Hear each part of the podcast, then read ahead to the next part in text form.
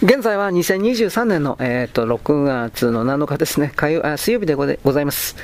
1990年代の中国が新鮮でかっこいい。前述の中国人によれば中国の若者の間では日本の昭和だけではなく中国の1990年代を真似したり懐かしんだりする、えっ、とですね、保安院ライダオ十四二円台。歓迎来島90年代という動画が流行っているという、直訳すると90年代がやってくることを歓迎するという意味。今の若者の両親が青春時代や新婚時代を送ったのはまさに90年代だ。私も動画を見てみたがどことなく90年代を彷彿彷彿とさせる。えー、大风吹、えー、大風吹くという曲に合わせて、当時の街並みや質素な服装、大学のキャンパスの様子、生活様式などの映像が流れるもので様々なバージョンがある。その頃の中国を知る日本人が見たらきっと中国の50代以上の人々と同様懐かしいと感じるだろうが、今の若者の目には昭和と同じく新鮮でかっこいいと映るようだ。彼らから見れば昭和や1990年代は共に少し歴史を感じさせながらもそれほど遠い昔ではなく、経済成長していた輝かしい時代、騒音が重なって見える部分があり、だからこそ両者が同時に部分になるんだろう。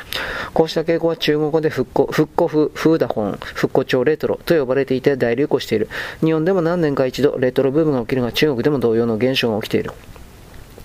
2021年7月、上海にチェンシージー市、えー、白市、州市 という商業施設ができた。テーマは1990年代の上海、古いアパートや新聞スタンド、パンダの形の陶器のゴミ箱や長距離電話スタンド、ブラウン管テレビ、卓球台などの置かれ人民服を着た店員が店番をしている。40代以上の中国人には懐かしいものばかりだ Z 世代の目にはレトロでおしゃれと映って大人気だ。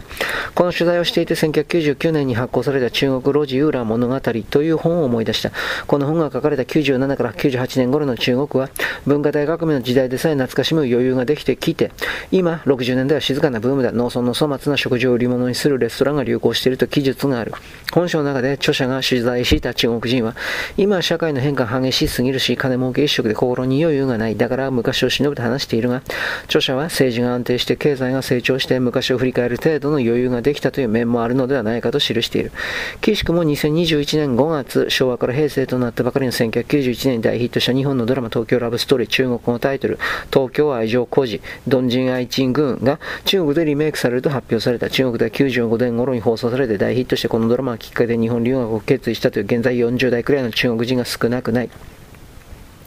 現在でも中国の動画配信サイトビリビリ動画などでオリジナル字幕付きは繰り返し視聴され、史上最強の神ドラマと言われるほど人気だ。それが舞台を中国に置き換えて、新たに制作されることになったという、現代の中国人が日本の90年代のドラマをどうリメイクするか楽しみだが、それにまた十数年後には副校長として後世の中国人によって取り上げられる日が来るかもしれない。なぜ大学入試で日本語選択肢が急増するのか。中国の若者にとって避けて通れないのは高校だ。高い考える。高校だ。日本の大学入学共通テストに当たるもので、毎年6月に実施される。2021年度は過去最高の約1078万人が受験した。その高校について、ここ数年受験科目の一つである外国語を英語ではなく日本語で受験する高校生が急増していることに注目が集まっている。2021年の高校の終了直後、初めて、えー、ウェイボーのホットワードランキングの上位に高校日語、高校の日本語という言葉がランクインした。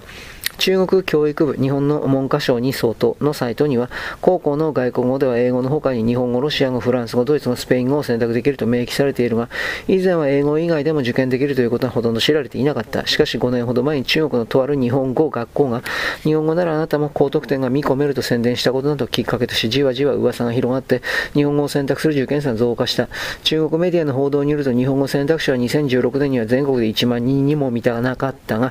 2017年には約1万6000人、2019年に約4万8000人と増加し、2020年に約10万人、2021年はその2倍の約20万人を突破した。もちろん全体から見ればまだ少数団他の外国語での受験者数は増えておらず日本語だけが突出して注目を集めているのだ。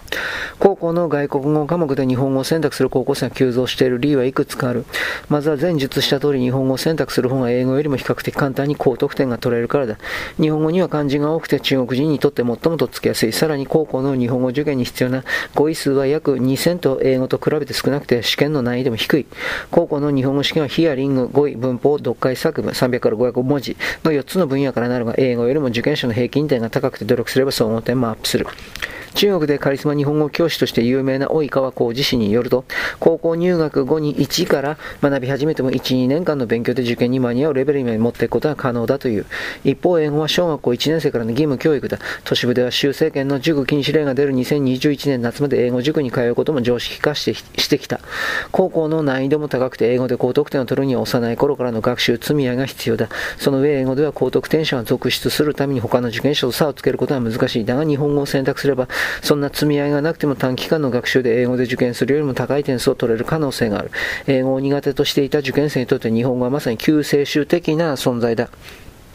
Z 世代が日本語を学ぶのは実利と趣味から、日本語選択肢が急増した背景にあるのは中国独特の入試制度だ。やや専門的になるが、高校は全国統一試験と言いながら各省によって試験問題は異なる。各大学の合格ラインとなる点数や合格者数も受験者の出身省ごとに振り分けられ、仕組みは非常に複雑だ。基本的に人口が多くて地元に大学が少ない省、えー、河南省、江東省などは不利。人口が多くて大学も多い北京市や上海市、経済発展が遅れている青海省、チベット自治区などは有利とされ、小ごとに受験難易度のリストも存在する。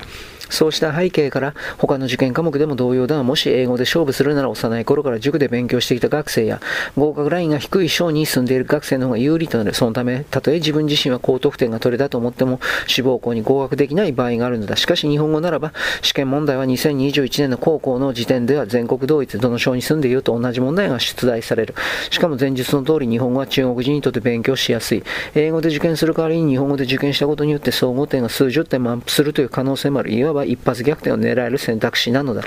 その証拠に全国的に見て受験難易度が高いとされる高等省、浙江省などの激戦省ではこの3年ほど内で英語から日本語にくら替えした受験生が急増したと中国メディアの分析で、えーとで証明されている。その反面、受験難易度が低いのに学習環境が充実している北京市などでは、英語での受験者が圧倒的に多くて、わざわざ日本語にくら替えしようとする人は少ないのである。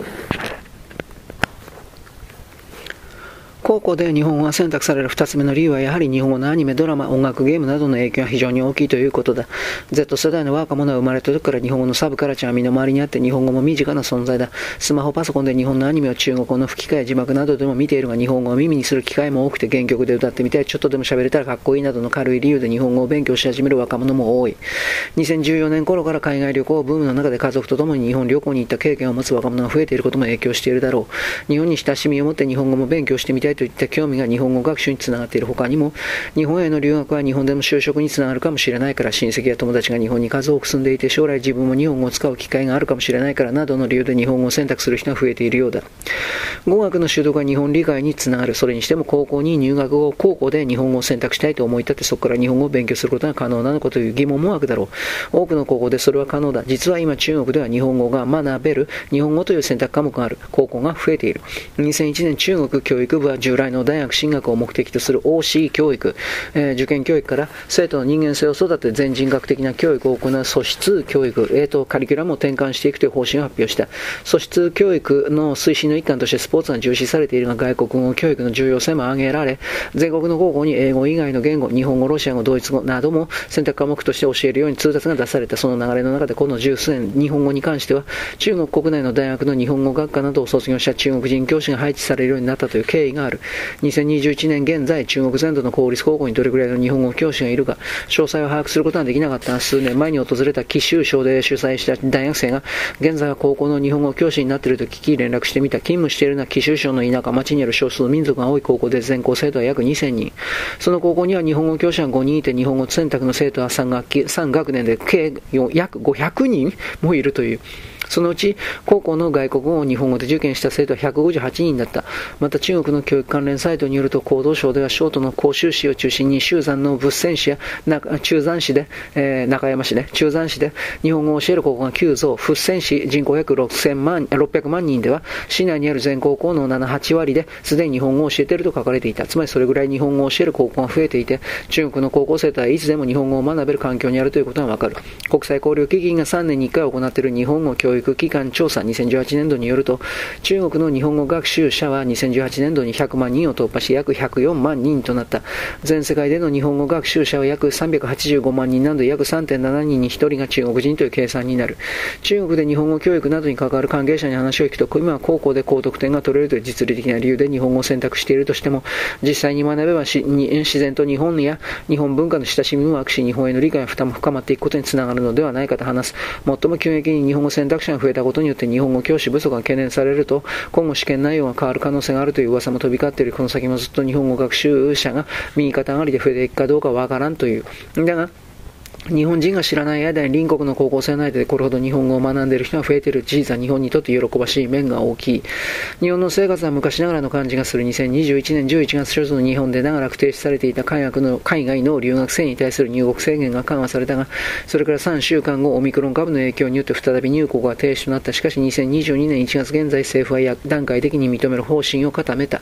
私は2021年初めに日本に入国できた10代後半の中国人留学生と9月にあった。中学時代にハールの動く城という日本のアニメ映画見て感動して日本に憧れるようになりました。独学で日本語を勉強していたんですが、本格的に日本留学したいと思って来日しました。来日まで時間かかりましたが、今は毎日楽しくて仕方がないです。日本で初めて一人暮らしをしました。スーパーで食材買って料理作って日本のキャラクターについた可愛いお皿に盛り付けて写真を撮って SNS で中国の友達に披露しています。日本での生活は全てが昭和っぽいですし、日本のドラマで見ていた通り昔ながらの生活という感じです。来日して初めてファックスというものを見ました。コンビニは中国よりもいろんなものを売っていて、日本のお菓子は本当に美味しい。中国で買い物はほとんどネットだったからお菓子一つ買うためにコンビニまで歩いていく生活は健康的でいいと思います。コロナの影響で日本語学校の授業はオンラインです。学校で授業を受ける選択もできますが、私は怖いので家で勉強しています。私のレベルのクラスは全員中国人ですが、わけあいとやっています。住居は中国人の不動産屋の紹介で見つけたワンルームです。最近中国人の不動産屋さんが増えています。中国人の経営する不動産屋さんが保証人となってくれるので、その点でとても助かります。それにその不動産屋さんの紹介で中国人専門の大学受験予備校にも入りました。今オンライン授業を受けながら予備校にも通っています。東京には中国人専門の大学受験予備校は何校もあって、日本留学を目指す中国人なら知らない人はいない有名校もあります。でも有名校は学生数が多すぎてレポートも添削してもらえ2週間かかると聞いたことなので、私は少人数制の予備校を選びました。先生は全員中国人です。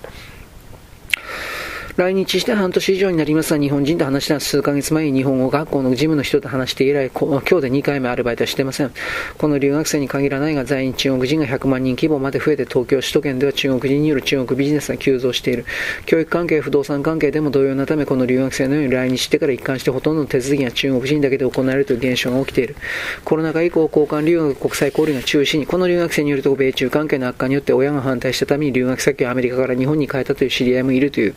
日本の国立大学など英語プログラムを実地していて、日本語はほとんどできなくても入学できるところが増えています。だから英語圏に留学する予定だった人も親が近場の日本なら多少安心だということで日本を選択する人もいるのです。この留学生の出身高校、大都市の重点高校は1クラス30人で1学年は21クラス。このうち1クラスは全員が留学を前提とした国際クラス。私は一般クラスだったので30人中28人は中国の大学に進学。残る2人のうち1人はドイツ、もう1人が私です。米中対立の影響はあまり感じませんでした。一旦中国の大学に入って卒業後の大学院はメリカに留学したいと希望する同級生がかなり多いです。ただコロナ前には当たり前だった夏休みの海外研修はなくなりました。一般クラスでも希望者はアメリカのスタンフォード大学やイギリスのケンブリッジ大学などに2、3週間研修に行くことは当たり前だったんです。海外の高校との間で行われて交換留学制度も中止になりました。母校の先生によると国際交流事業も全てストップしたそうですが、一部の保護者の間から国際交流なんかなくてもいい国内だけで十分だといった声が上がっているそうで先生は悲しんでいました。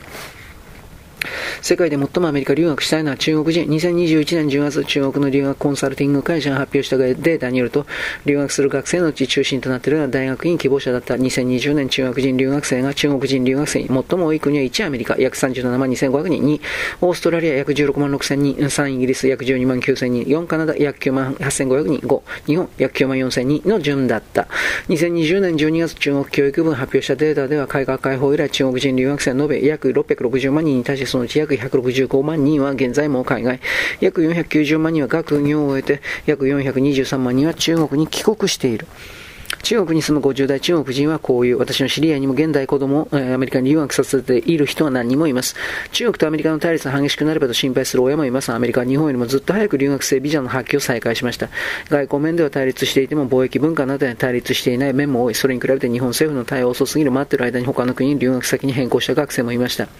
アメリカ在住の中国人はこう話す。中国からの留学生は2020年激減したものの2021年には戻ってきています。アメリカの私立大学は学費がかかりますが、多様性認めますのでアメリカに来たいと思っている中国人が多い印象です。博士課程まで進んだ人は中国には戻りません。数年でもこちらで働いてキャリアをつけたいと思っている人は大半です。世界で最もアメリカに留学したいと思っているのが中国人なのです。